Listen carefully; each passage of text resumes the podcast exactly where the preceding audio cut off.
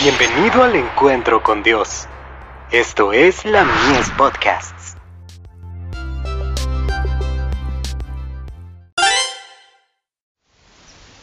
Cada día con Dios. Reivindicación de nuestro mensaje.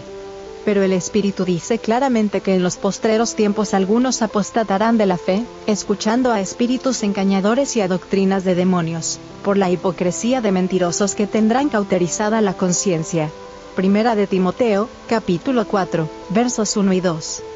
Los mensajes que Dios me ha dado han sido comunicados a su pueblo tanto mediante la palabra hablada como en forma escrita.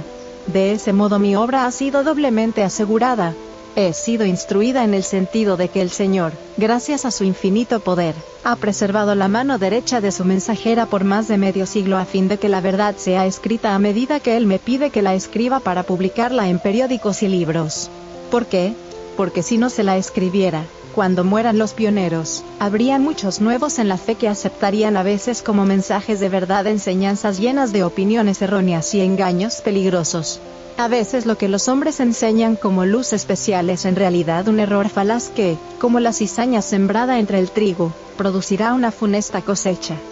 Hay algunos que, al aceptar teorías erróneas, tratan de fundamentarlas entresacando de mis escritos declaraciones verdaderas que usan separadas de su contexto, y que han sido pervertidas al mezclarlas con el error.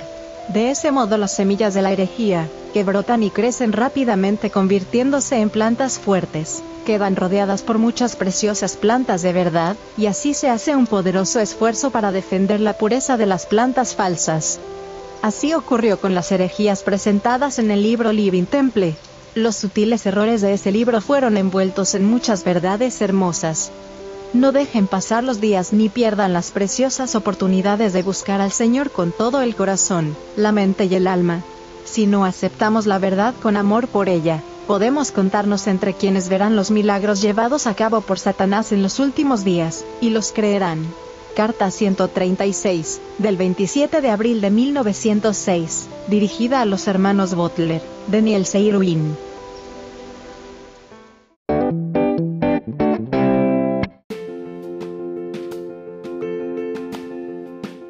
Visítanos en www.ministeriolamies.org para más contenido.